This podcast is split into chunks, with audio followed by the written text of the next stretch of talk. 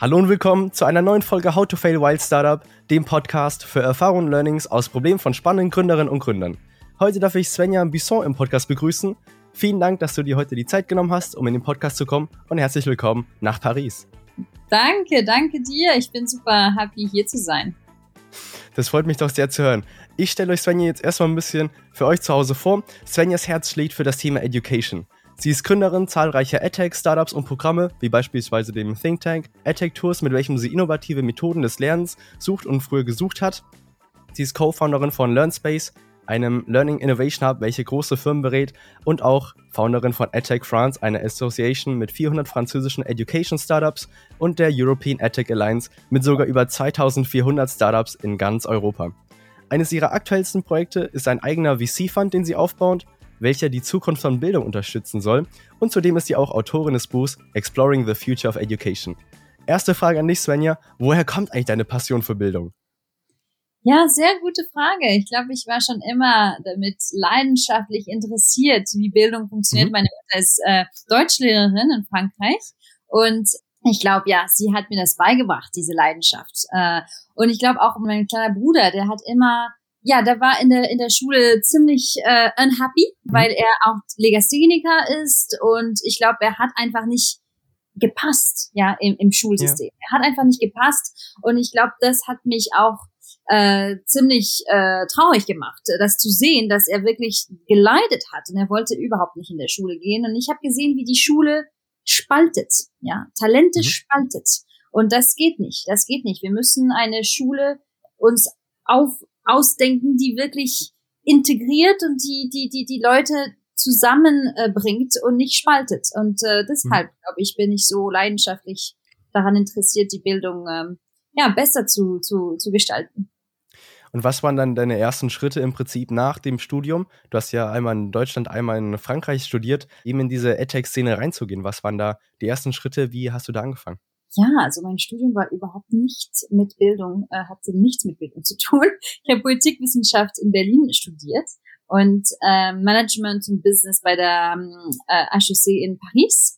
Und das, also es hat überhaupt nichts mit Bildung zu tun, aber ich glaube, das ist auch ein Tipp, ein Tipp, den ich habe für, für, für die nächsten Generationen, ist, ist, also es ist überhaupt kein Thema, was ihr studiert, sondern was ihr da, aus eurer Leidenschaften, aus mhm. eurem Engagement macht, ja. Und ähm, und viele haben mir gesagt, aber du hast gar nicht Bildung studiert und, und du möchtest in der Bildung arbeiten. Ja, na und? Ja, ich bin motiviert, ich weiß, was ich will und ich glaube, das ja. ist das Wichtigste. Man, man, man muss wirklich an sich selbst auch trauen, äh, vertrauen und, äh, und glauben. Das ist super wichtig. Also ich habe dann in der Business School mit äh, einer Kommilitonin ge gesprochen. Sie war auch ähm, äh, mit Thema Bildung sehr interessiert und dann hat sie gesagt, ja, machen wir eine Weltreise und gucken wir uns an, was äh, äh, überall auf der Welt am besten so funktioniert. Ja, was sind die Best Practices? Wie funktionieren die die die innovativsten Schulen ähm, überall auf der Welt? Und gucken wir uns das an und schreiben wir darüber einen einen Bericht und sehen, was passiert. Und äh, wir sind einfach wir, ja, wir waren so 20 Jahre alt und wir sind äh, zur, zur Bertelsmann Stiftung, äh, also große, große Stiftungen, ja. Pearson in, in ganz Europa gegangen und haben gesagt, ja, wir sind motiviert, wir haben ein Projekt, wir wollen die Welt bereisen und sehen, was so in Bildung so passiert,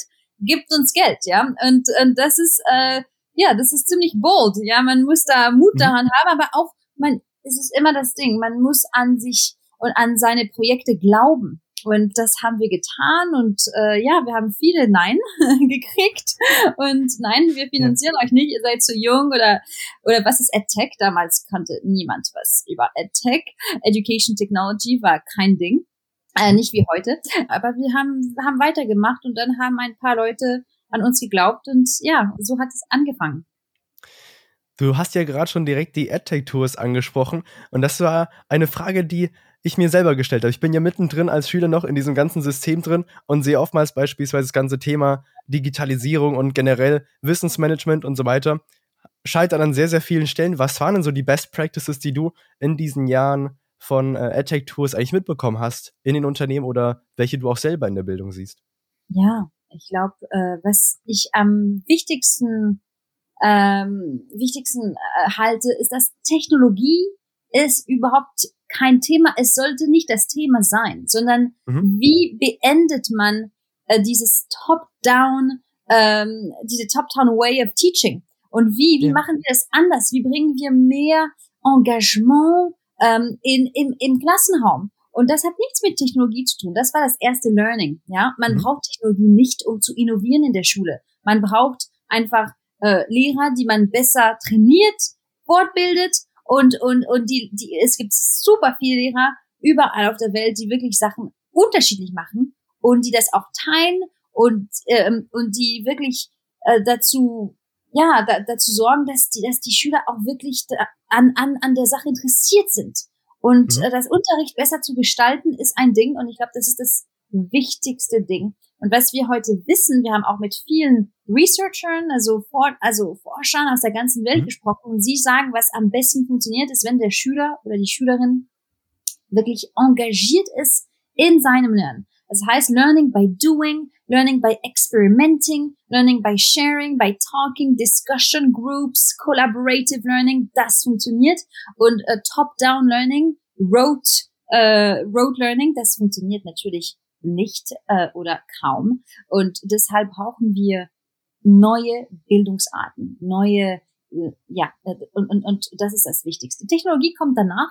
Technologie mhm. kann helfen, ja. kann personalisieren, das ist super, aber wir brauchen wirklich eine andere Art, äh, Bildung uns, ja, Bildung zu gestalten.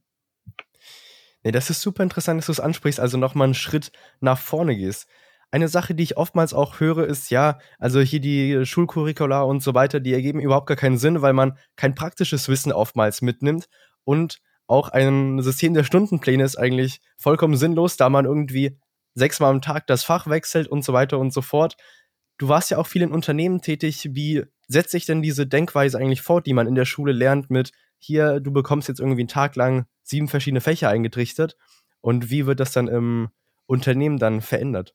Das, das natürlich ist das im Unternehmen ganz unterschiedlich. Und, ähm, und das ist eine große Debatte. Soll die Schule uns vorbereiten auf das, äh, auf unserem Job? Oder mhm. hat die Schule einen anderen Zweck? Ja. Und ich glaube, dass die Schule schon, also das ist nicht also ein einziger Zweck, aber ich glaube schon, dass ja. die Schule uns vorbereiten muss auf die Jobs von tomorrow und die Jobs von morgen kennen wir gar nicht. Ja, 80 Prozent der Jobs in 2030 kennen wir gar nicht. Sie sind noch, wir müssen sie noch ja. kreieren. Ja, mhm. das heißt, ähm, man kann, man, man muss sich auch sich ausdenken, dass die Schule uns nicht genug vorbereitet auf äh, auf die Zukunft und, und auf das Jobmarket. Äh, und das, das muss sich ändern. Das ist ganz klar. Und wir brauchen auch viel mehr Soft Skills in die Schule, weil das Wichtigste ist nicht, was du lernst, sondern wie du lernst und ob du dich weiterbilden kannst. Learning how to learn ist super wichtig, weil du wirst jetzt deine ganz, dein ganzen Leben lang lernen müssen. Weil es gibt kein Learning, das dein ganzen Leben lang dauert. Wir müssen yeah. uns yeah. wirklich, wir müssen unlearn and relearn und, und das dein ganzen Leben lang. Und ich glaube, diese Soft Skills, learning how to learn, how to collaborate, how to communicate, how to think critically, das ist auch ein, ein, ein super wichtiger Teil von dem, mhm. was wir in der Schule lernen müssen, in meiner Hinsicht. Ja. Super spannend. Ich würde noch mal zu einem anderen Startup oder beziehungsweise zu den Associations wechseln und damit du mal die Zuhörerinnen und Zuhörer ein bisschen abholen kannst, was genau ihr dort macht. Ich habe mich ein bisschen eingelesen, habe jetzt ein Bild davon, aber aus deinem Wort nochmal zu hören, ihr habt die zwei AdTech Alliances, einmal AdTech France und äh, einmal die European AdTech Alliance. Was macht ihr dort eigentlich? Was ist eure Aufgabe und wie bringt ihr diese verschiedenen AdTech-Startups zusammen? Wo unterstützt ihr da? Ja, sehr gute Frage. Also ich habe mit äh, Frankreich angefangen, weil ich bin, ich lebe in Paris und ich habe gesehen, dass viele in 2018 damals viele Startups sich im Bildungsbereich auch ähm, äh, also entwickelt haben. Und ich habe mir gedacht, warum bringen wir nicht diese äh, diese Founders zusammen, diese Startups zusammen, damit sie auch was davon bekommen äh, dass sie sich treffen, dass sie sagen, ah, du machst auch was äh, äh, wie, wie ich. Also vielleicht könnten wir eine Allianz machen zwischen unsere zwei Startups und, und, und zusammen größer werden. Und, und diese Sachen. Und ich glaube, das hat viel geholfen. Wir, wir haben angefangen in 2018, wir waren vier, die das äh, gestartet mhm. haben. Jetzt sind wir ja. 450 Startups in Frankreich, die Paying Members sind. Das heißt, ja. Sie, mhm. sie, sie, sie bezahlen ein Membership-Fee äh, jedes Jahr, damit sie Part dieses Networks sein können. Und wir haben jetzt natürlich einen Managing Director an mhm. Charlotte mhm. und, und, und, und sie ähm, ja, sie facilitate äh, diese ganze Community und sie, sie, die ganzen Informationen von Ministerium, von, yeah. zu, von Bildung kommt zu ihr und sie mhm. gibt sie dann weiter zu den Entrepreneurs. Und das ist ein super wichtiger Job für das Ökosystem, ganz klar. Und dann habe ich gedacht, okay, äh, äh, Deutschland macht dasselbe. Also wir haben in Schweden auch EdTech, äh, Swedish EdTech Industry, in Denmark, EdTech Denmark, EdTech Finnland. Jeder Land in Europa hat seine Association. Warum kommen wir nicht zusammen und machen was ja. zusammen auf ein europäisches, auf ein europäisches ähm, äh, Level? Mhm. Und deshalb sind wir zusammengekommen.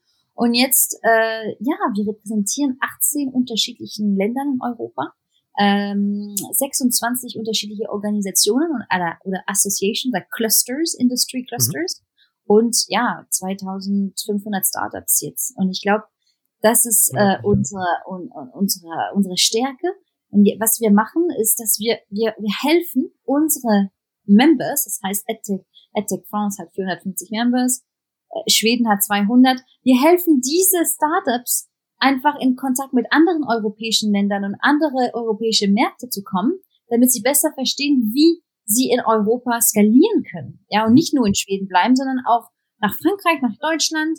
Wir machen so Market Discovery mhm. Webinars und, und helfen denen besser zu verstehen, wie sie äh, in einem anderen Land skalieren können, also international ähm, skalieren äh, können. Und das ist natürlich super wichtig. Ähm, weil wir brauchen auch European Champions. Wir haben super ja. große Tech Companies ja. in, in, in den US, in den USA, aber wir brauchen diese European Champions. Und ich glaube, wir sind dafür da, äh, dieses europäische Ökosystem weiterzuhelfen, damit diese, diese Startups größer werden, europäischer werden. Ja.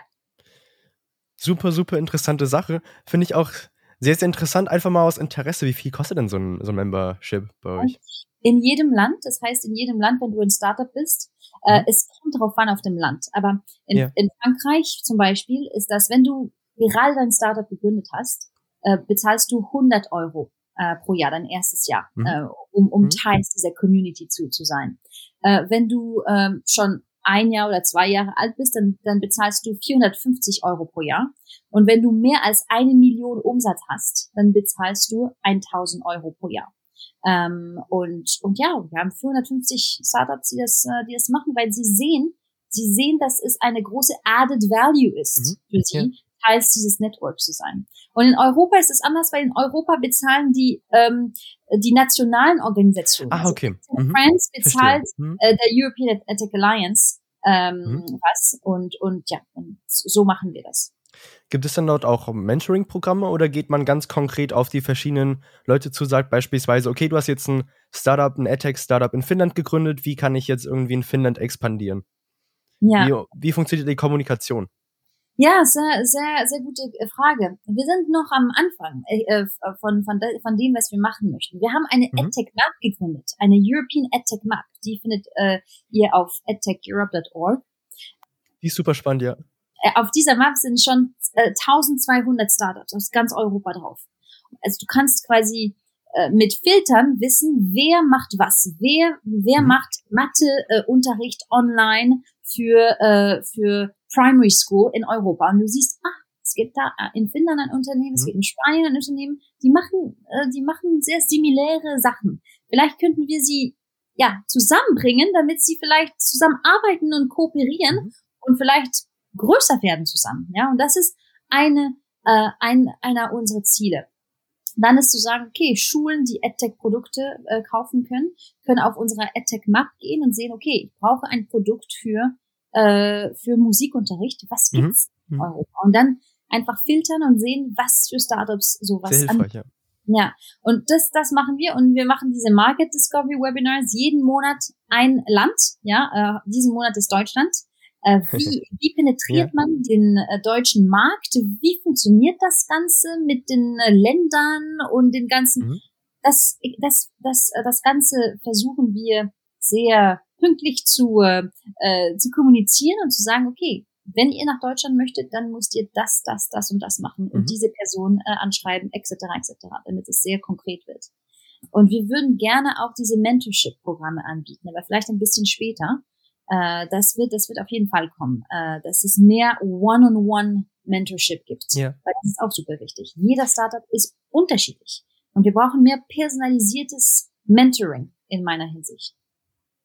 Ist das dann auch eine Sache, die du sagen würdest, ist, ähm, geht schon in die Richtung Vision von der Ethic Alliance, wenn du so beispielsweise die nächsten drei bis fünf Jahre schaust? Hast du eben gerade gesagt, ihr seid noch am Anfang im Aufbau. Was für Sachen können da noch kommen? Wo, in welche Richtung siehst du es?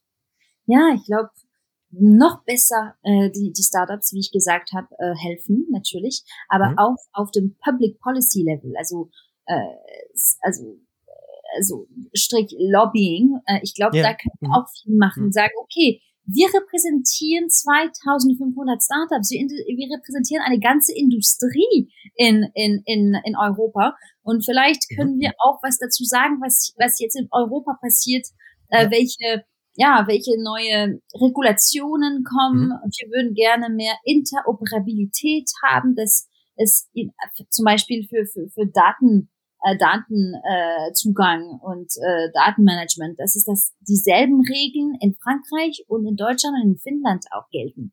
Und Super das, spannend, ja. diese Sachen, die Sachen versuchen wir mhm. voranzubringen. Und deshalb haben wir auch einen strong Focus auf Public Policy, weil das müssen wir natürlich auch ändern. Also wenn wir mhm. nur die Startups helfen und, ja. und nicht das, die, die Lawmakers, dann, dann gibt es ein Problem. Wir müssen beide machen ähm, mhm. gleichzeitig. Ja. Da gebe ich dir auf jeden Fall recht. Da gab es ja beispielsweise in Deutschland am Anfang von dem ersten Lockdown in 2020 war das ja, ähm, viele, viele Probleme. Und da hatten sich auch viele deutsche AdTech-Startups zusammengeschlossen, haben gesagt, hier, ihr bekommt jetzt unsere Tools kostenlos, wollt ihr das machen? Und die hatten irgendwie kein gutes Feedback dann vom Gesetzgeber beziehungsweise von der Regierung, obwohl die eigentlich ihre Tools kostenlos anbieten könnten. Ja, ich weiß, es ist immer eine Sache von, von Daten und wie du deine, wie du die Daten managst. Die Franzosen haben dasselbe gemacht äh, während, während der Pandemie äh, und es gab mehr, mehr als 100 Startups, die ihre Produkte freigegeben haben. Mhm. Und es ist ziemlich gut angekommen. Es ist ziemlich, ziemlich gut angekommen. Viele Medien haben darüber gesprochen und, ähm, und ja, ich glaube, das war, das war schon sehr positiv angesehen. Ähm, aber ich glaube, in Deutschland gibt es ein Thema über Daten äh, und, und wie man, ja. wie man mit Daten umgeht. Und das ist ein sehr deutsches Thema. Äh, viel mehr ist es gar nicht so stark in Frankreich? Es ist stark, aber nicht so stark wie in Deutschland. Ja, ich glaube, Deutschland hat wirklich ja. die stärksten Views und äh, und, ja, es ist, es ist krass, ja. über über die über die über das Thema, ja. ja. Ja, da hat man irgendwie ein Tool, was von allen gut genutzt werden kann. Dann sagt wieder der irgendwie Landesdatenschützer, dass man es nicht nutzen kann, dann muss man wieder umsteigen. Das gab es beispielsweise ja auch, dass viele Schulen Teams genutzt haben. Dann hat der Landesdatenschützer gesagt, nee, das erlaube ich nicht mehr, dann mussten die alle wieder umsteigen. Ja. ja. Das ist natürlich, ja, also wir können das verstehen, also Datenschutz mhm. ist wichtig, ist aber wichtig, ja. weil gerade in der Pandemie, also es ist dasselbe hat auch, war auch in Frankreich. Die haben einfach gesagt, ja, ihr könnt Zoom nicht benutzen, Google Meet nicht benutzen, Teams nicht benutzen, das ist alles nicht Daten, äh, GDPR-friendly und ihr könnt das ja. nicht benutzen. Aber die Lehrer waren in einer, in, ja, also in ein, in einer Urgency. Sie müssten was finden, ja, und haben mhm. einfach die, die Tools benutzt, die am einfachsten für sie waren.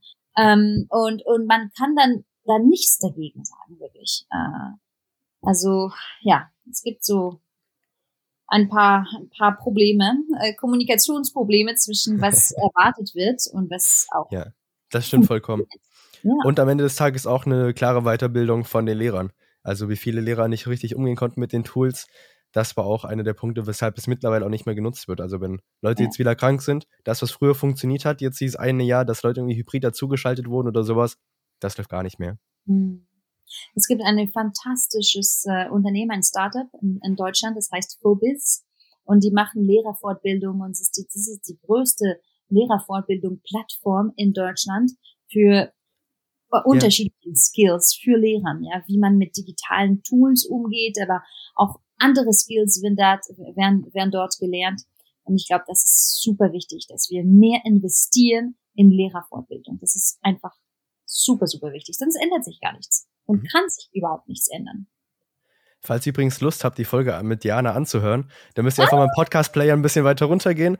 Da findet ihr die Folge. Sehr. Ich würde thematisch noch mal ein bisschen weitergehen mit den Projekten, die du aktuell machst. Du hast mir eben gerade im Vorgespräch noch mal gesagt, dass, der, dass du ausgestiegen bist aus deinem letzten VC-Fund. ja. und gerade dabei bist, einen neuen zu bauen. Erzähl doch mal gerne etwas darüber, weil das finde ich super spannend.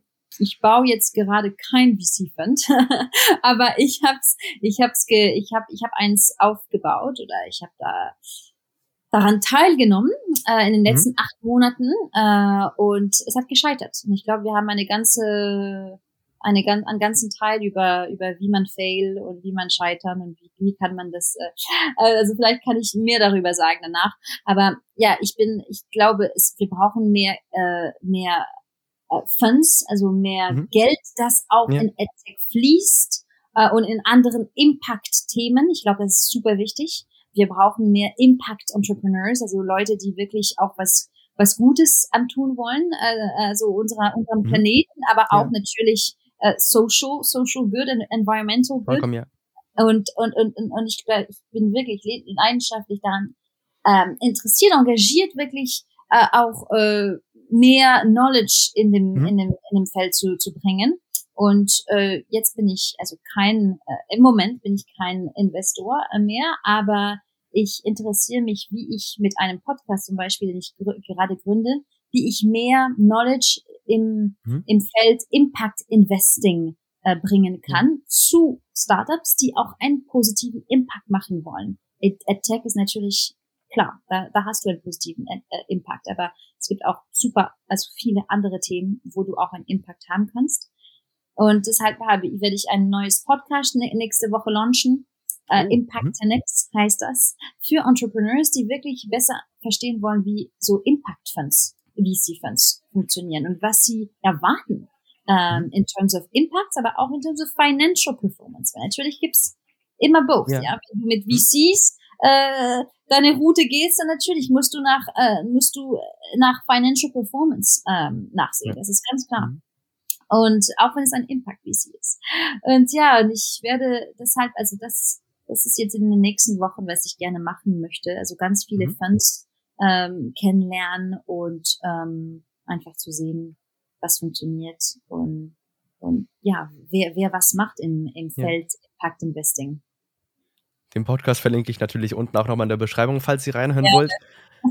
Du hast eben gerade gesagt, dass du aus dem VC rausgegangen bist, aber wie war denn der Anfang davon? War das jetzt ein VC-Fund, der schon da war, wo du dann dazugekommen bist, oder war es einer, den du mit noch anderen mit gemeinsam aufgebaut hast? Ja, und dann können wir auch genau. direkt den Übergang machen äh, zu dem How to Fail Teil. Dann kannst du gerne mal erzählen. Ja, genau. Äh, es war, nein, es war ein Fund, das schon existierte. Ähm, mhm. Und äh, aber die haben kein VC gemacht. Die haben unterschiedliche Sachen sehr, sehr gut gemacht. Und äh, sie wollten im VC reingehen. Ähm, und deshalb, und sie wollten auch einen VC-Fund aufbauen, das fokussiert mhm. auf AdTech war. Und deshalb, ja, bin ich äh, bin ich dazugekommen und es war toll, ich habe super viel gelernt.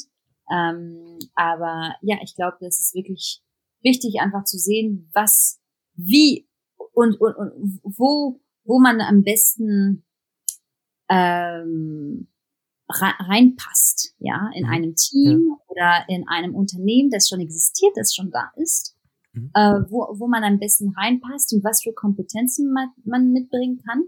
Und wenn man sein also, also, also wenn man sich wirklich nicht seinen Sitz nicht findet, ja, also ja. seinen Platz nicht findet, dann ist es auch wichtig zu sagen, okay, äh, mein mein Platz habe ich nicht gefunden, ich habe viel gelernt und es ist Zeit für mich, was anderes zu tun und mhm. nicht. Und ich sehe ganz viele Leute in meiner Generation, ja, die brillant sind, super brillant und die haben auch Business Schools gemacht, so brillante Business Schools und die bleiben in, in, in Jobs, wo sie ihren Platz nicht gefunden haben. Aber sie bleiben dort, weil mhm. Security, ich ja. brauche natürlich mein, äh, mein, äh, mein, mein Geld am Ende des Monats und äh, ich habe mein Darlehen für mein Apartment äh, und, und, und, und sie sind in so einem Mindset, wo ich mir denke, wir arbeiten also 80 Prozent unseres Lebens, fast 80 Prozent wird bei der Arbeit äh, äh, also, yeah. also äh, und, und, und deshalb denke ich, es ist so wichtig, eine Arbeit zu finden und ein Unternehmen zu finden, wo man seinen Platz findet. Das mhm. ist super wichtig. Und ich glaube, also es ändert sich jetzt mit unserer Generation. Ja. Wir, wir wollen mhm. jetzt auch Sinn finden und einen Sinn. Das ändert sich. Aber trotzdem sehe ich ganz, ganz viele Leute, die, die, die super smart sind, die bleiben einfach in ihrem Job, weil, ja, sie haben ein super Gehalt und, äh, und Security und ganz, ganz, ganz viele andere Sachen, obwohl sie wirklich, sie, sie, sich, sie sich das leisten könnten, ähm, was anderes suchen und wirklich eine Arbeit ja. über sich selbst machen, um zu finden, was, wo gehöre ich als Mensch? Äh, mit wem würde ich gerne arbeiten? Ähm, und, und, und, und wo, in welchem Feld, was, was will ich? Aber das, das natürlich, das, da, dafür brauchst du viel Zeit und Mut mhm. auch.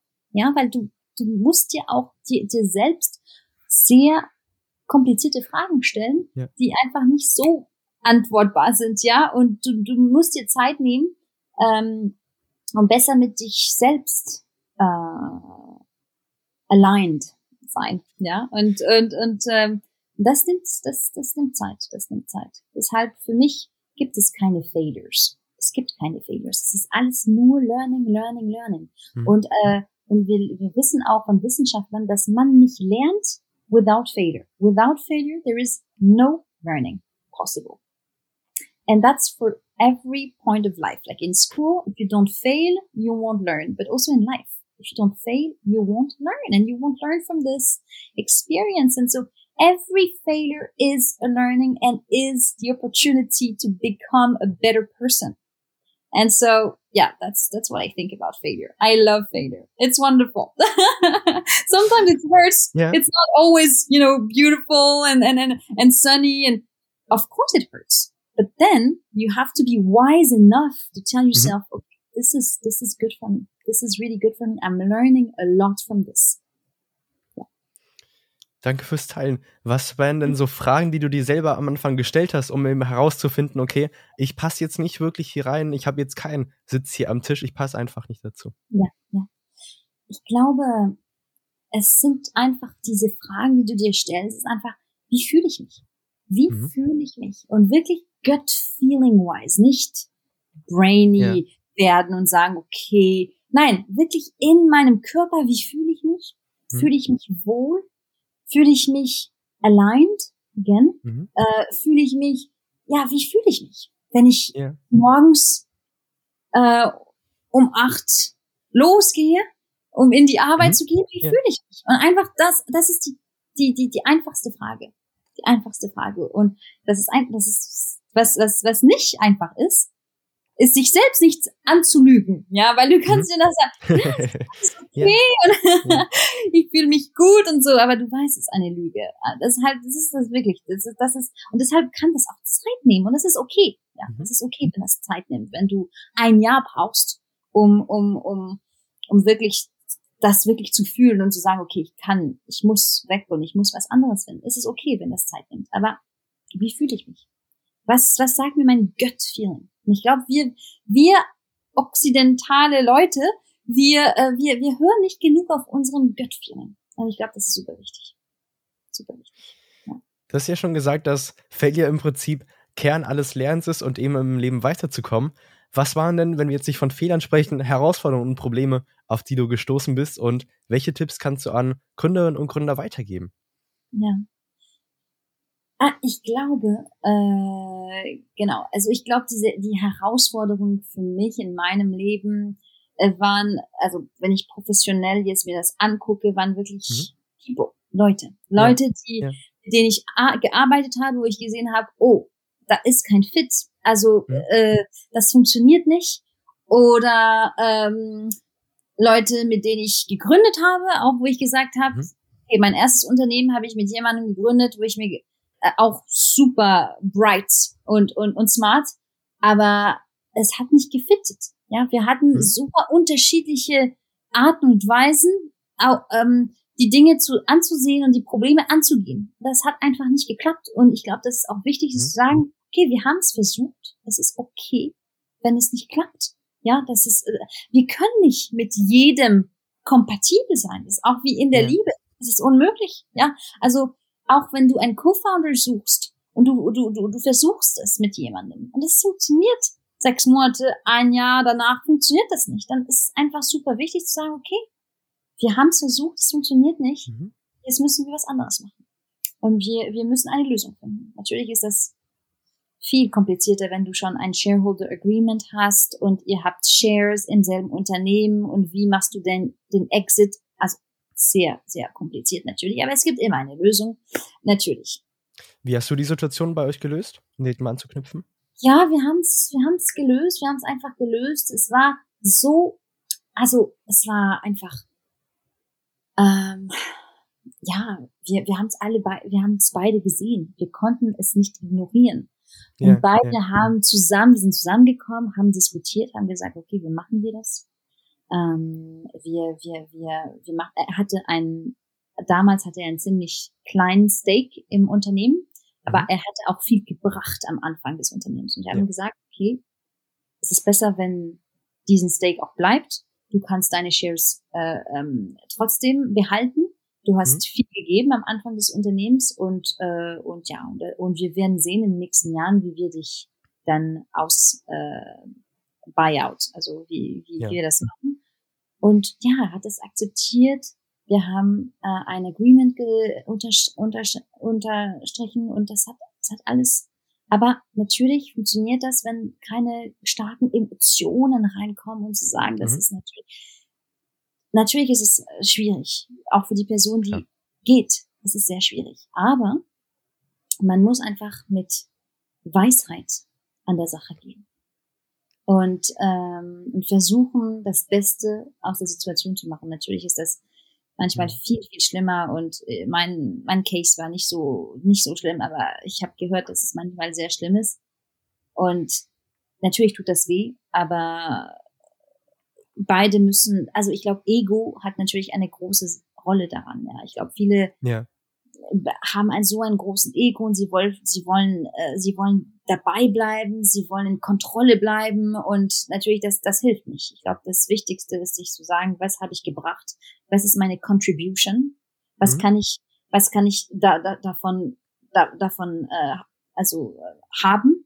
Äh, es ist auch normal, wenn jemand von Anfang an dabei war, war, ist es normal, dass diese Person auch eine Contribution bekommt. Und wenn es keine Shares ja. sind, dann ist dann vielleicht, vielleicht ein Prozent Shares und, und ein Check, ja, und, ja. und, und ein paar tausend Euros oder hunderttausend Euros zu sagen, danke ja. für deine Kontribution. Ich glaube, das ist super wichtig. Ich glaube, am, am schlimmsten ist einfach zu sagen, ja, sorry, uh, there's kein fit. Also, there's no fit, so sorry, uh, you have to leave. Aber Leute haben Zeit, haben Energie, haben Leidenschaft äh, zu deinem Unternehmen gegeben und das musst du auch natürlich mhm. Ansehen äh, als die Person, die bleibt. Das ist ganz klar. Ja gut, du hast ja im Prinzip eben gerade schon angesprochen, dass wenn man eben diese Anerkennung und Contribution nicht wertschätzt, dass das dann auch sich schnell rumspricht. Weil wenn du jetzt gerade eben gesagt hast, ja, es gab Leute, die haben sich dann wirklich richtig gezofft und richtig gestritten um die Shares, dann ist es ja anscheinend nicht ganz so gut gelaufen. Genau, genau, ja. Ja, manchmal läuft einer nicht so gut. ja. Du hast gerade ja über die Beziehungsebene im Prinzip gesprochen. Äh, zwischen Personen gab es dann auch einen Fall, wo du gesagt hast, okay, es hat jetzt von der Kompetenz, vom Skillset im Prinzip, von den Hard Skills nicht richtig gepasst, dass du jemanden eingestellt hast oder mit jemandem zusammengearbeitet hast, wo du gesagt hast, ja, die Person ist jetzt nicht, ist jetzt zwar ein emotionaler Fit, wir, wir matchen irgendwie ganz gut, aber am Ende des Tages hat die Person nicht wirklich die Skills, um das zu machen, wofür ich sie eigentlich brauche? Hm, sehr gute Frage. Das passiert natürlich oft. Das, also in Recruitment, natürlich, wenn du ein super Fit mit jemandem hast, du sagst dir, ich kann diese Person auch, ähm, auch, äh, ich kann sie coachen, ich kann sie mentoren mhm. und sie, sie, sie, wird, sie wird es schaffen. Natürlich, ja, es hat, es ist, es ist mir schon einmal passiert. Und ich habe wirklich an diese Person gedacht, also geglaubt. Ich habe wirklich geglaubt, dass diese Person capable ist. Äh, aber, und wir haben uns super gut verstanden. Es war echt toll. Aber leider manchmal, also, du hast recht, manchmal, auch wenn es um, ein. Um welchen Bereich ging es da? Es ging mehr über, also Program Management, okay. hm. also ganz basic Program Management Skills, also hm. und Project Management Skills, äh, wie okay. man ein Projekt von A bis Z macht und und und. Und ich habe versucht, äh, also viele Sachen beizubringen und da zu sein, aber das hat mir so viel Zeit ge ge also gekostet. Einfach so viel Zeit. Und du denkst dir, ich bezahle jemand und ich bin full time fast mit ihr zusammen. Versuche ja. es also es geht nicht. Es geht nicht. Klar. Also, Mhm.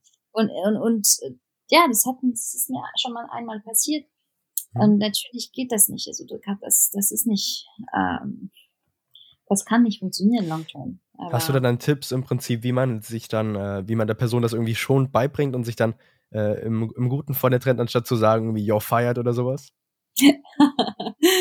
ja, also ähm, es ist sehr kompliziert. Also für mich ist das das Komplizierte. Für mich persönlich. Einfach jemandem zu sagen, sorry, also da funktioniert was nicht. Und wir müssen dich, äh, wir müssen uns, also äh, von, von, von dir, von, dir ähm, trennen. Das ist Ja. super, super wichtig. Manche Leute haben überhaupt kein Problem, das zu machen. Ich persönlich habe, also ja, für, für mich ist das wichtig äh, und also das wirklich in einer Weise zu tun, wo du der Person auch ein valuable Feedback Mhm. gibst. Ja. Also das ist super wichtig. Und dass es nicht nur so ankommt, sondern dass du auch Mhm. voran gesagt hast, okay, da gibt's ein Problem, da möchte ich dir ein Feedback geben, da ist was schiefgelaufen, da möchte ich, weil sonst, wenn du nichts sagst und plötzlich ankommst an einem Montagmorgen und sagst, sorry, aber das, das funktioniert nicht, das ist, das ist, also für mich ist das sehr, sehr violent, ja, das ist Ja, ziemlich ja. violent. Natürlich, deshalb liebe ich die OKR-Methode, Objective Key Results, und einfach jede Leute, jede Person, die mit dir arbeitet oder in deinem Team sagen, okay, was ist da, was sind deine Objective Key Results? Wie wirst du deine Key Results oder deine Key Ziele ähm, reich, erreichen in den nächsten Monat oder in den nächsten Quarter? Äh, und, und wie machst du das? Und wie machst du das? Was ist Mhm. deine Timeline? Was sind deine Deadline? Etc. etc. Und die, du- das kannst du alles auf Trello oder Monday äh, Ja. äh, machen. Und das funktioniert super. Und ich liebe diese Methode, weil dann hast du, okay, wir hatten gesagt vor einem Monat, dass du das machen müsstest, ja. Mhm. Und wir hatten einen ganzen Plan dafür. Und das ist nicht passiert. Was ist passiert? Warum? Äh, war der Goal zu ambitiös? Was, was war das Problem? Und ich Mhm. glaube, diese Methode kann wirklich helfen. Weil dann sagst du dann, okay, äh, drei Monate lang habe ich versucht, dir Ziele, Goals zu geben, die hast du nicht erreicht. Und sorry, also für, für, es kann nicht äh, weiter funktionieren. Und das hast du ein wirklich tangibles, Ja. eine tangible Sache, die du die, die du zeigen kannst und sagen, okay, das hat nicht funktioniert. Und das hast du auch mitgemacht und gesehen und äh, miterfahren natürlich. Weil wenn es so so ankommt, without warning, also finde ich das wirklich, also Ja. das geht überhaupt nicht. Hm. Vielen, vielen, vielen, vielen Dank für diesen Deep Dive in das ganze Thema. Wie geht man mit seinen eigenen Mitarbeitern um? Weil das ist eins der Hauptprobleme, die ich irgendwie bei jungen Gründerinnen und Gründern sehe. Okay, die haben jetzt eine Person eingestellt. Wie genau schaut man, dass die Person matcht? Wie genau ist dieser Recruiting-Prozess? Zum Teil, wenn man jetzt irgendwie in den Developer-Markt schaut, dann nimmt man alles, was es gibt, weil es eben so wenige verfügbare Leute gibt. Und das ist eben umso wichtiger zu schauen, okay, matcht die Person. Und wenn es am Ende des Tages nicht matcht, ist ja auch nett darauf hinzuweisen. Super, super spannende Sache mit der OKR-Methode. Ich würde Ja. noch mal einen Schritt weitergehen und beziehungsweise eher einen Schritt zurückgehen zu deiner Vergangenheit mit der Frage, angenommen, du hättest noch mal die Möglichkeit, mit deinem 16-jährigen Ich zu sprechen. Was wären so Möglichkeiten und ähm, Tipps und Tricks, die du damals schon gerne gehabt hättest, die du dir ähm, vergangenheitsmäßig geben würdest? Oder was wären deine Hinweise? Äh, Vielleicht, was willst du jungen Gründerinnen und Gründern mitgeben? Hm. Ja, ähm, ich würde einfach sagen, also there's no, I mean, no dream is too big. und ich glaube, es ist super wichtig, viel Ambition zu haben und Ja. Und wirklich an seinen Träumen zu glauben und an und ich glaube diesen Growth Mindset ist auch super Mhm. wichtig. Also den, diesen Mindset, den du hast, wo du dir sagst, ich bin capable, also ich kann das machen, wenn ich Effort, wenn ich Arbeit drei, äh, äh, ähm, also rein ähm, wenn ich wenn ich viel arbeite, dann kann ich es auch, äh, dann kann ich diesen Ziel auch erreichen. Und ich glaube, das ist super wichtig, diesen Growth Mindset zu arbeiten. Und ähm, ich würde wirklich, ja, und ich, das würde ich, das hätte ich gerne sehr früh äh, schon äh, in der Schule könnten wir Growth Ja. Mindset äh, Kurse haben. Äh, und äh, ich kann es, also der, der, der Buch von Carol Dweck, die das Growth Mindset äh, bekannt gegeben hat, äh, ist super. Für jeden Alter. Ich glaube, Mhm. es ist sehr, sehr wichtig, über sein Growth Mindset zu arbeiten. Das heißt Mindset.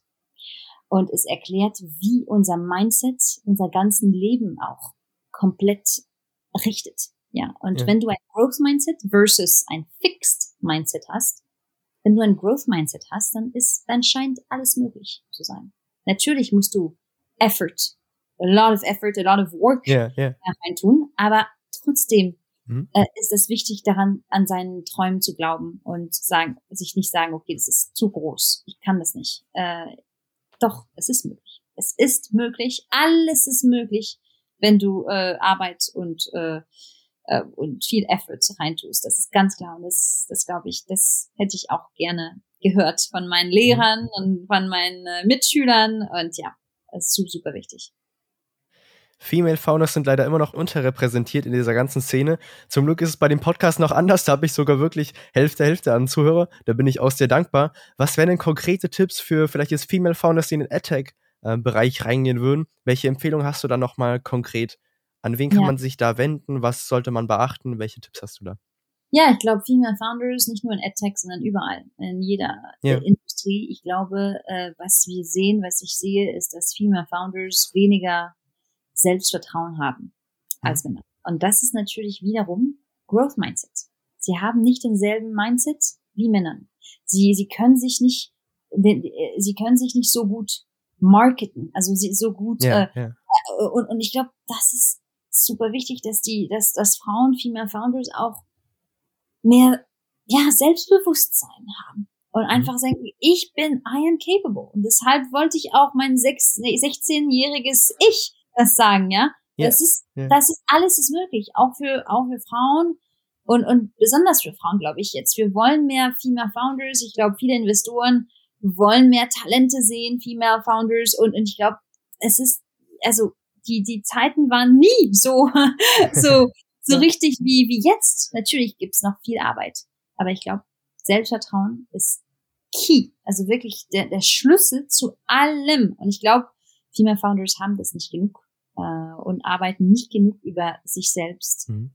wie sie sich, sich selbst sehen und, äh, und ihren Growth Mindset. Das ist ganz klar. Und, ähm, und ich habe so ein Fellowship gegründet für Female Founders, äh, die in Bildung was unternehmen. Und äh, ich sehe das, ich sehe das. Also diese Female Founders sind super clever äh, und ähm, und sie werden sehr sehr weit gehen, aber sie sind noch nicht so weit, wie sie es sein könnten für manche. Ja. Weil, mhm. ja, sie haben Verstehe. diese Biases, ja. sie haben diese Dinge, die, die sie, die, die sie, äh, also, also aufhalten, wirklich. Und, und das mhm. finde ich, das finde ich ähm, schade. Und deshalb will ich äh, diese Female Farmers helfen, natürlich, mit diesem Fellowship. Also wenn äh, wir hier in den Listeners eine Female Founder haben, die in der Bildungsszene was aufbaut, dann gerne äh, auf LinkedIn mich persönlich anschreiben oder auf edtechfellowship.eu gehen und äh, einfach äh, bewerben, sich bewerben zum Fellowship. Super spannend. Das würde ich auch als Abschlussworte für die heutige Folge nehmen. Mir hat es sehr, sehr viel Spaß gemacht. Es waren super interessante Insights. Zum Ende bist du auch nochmal herzlich eingeladen, ein oder zwei weitere interessante Gründerinnen oder Gründer vorzuschlagen, wo du sagst, sie haben eine wirklich spannende Story, interessante, ein interessantes Startup aufgebaut, interessante Erfahrung. Wer würde dir denn da einfallen? Nele. Nele von Quo Fox, äh, ein, auch ein, ein, ein Startup. Bildung HR äh, in Nordrhein-Westfalen. Äh, okay. Die ist unglaublich Spannend. toll. Hm. Äh, eine Deutsche, Nele. Ähm, und äh, ich würde auch ähm, Miriam, Miriam von ähm, Deep Skill, Miriam Mertens, eine ganz tolle Female Founder, äh, auch im Bereich ähm, lebenslanges Lernen im Bereich Soft Skills. Spannend, ja. Äh, sehr, sehr wichtig. Äh, und die ist auch ganz toll. Und ja, also diese beide Female Founders müsst ihr euch unbedingt angucken. Das hört sich doch super spannend an. Vielleicht hören wir sie da demnächst in einer Folge. Fände ich super spannend. Wäre cool, wenn du da einen Kontakt herstellen könntest. Natürlich. Vielen, vielen Dank, dass du dir heute die Zeit genommen hast, um von deinem Dasein als Entrepreneur und auch von deinem persönlichen Ich zu erzählen abonniert den Podcast sehr gerne, um keine weitere interessante Story zu verpassen. Mir hat es heute sehr viel Spaß gemacht mit dir. Herzlichen Dank. Danke, bis bald.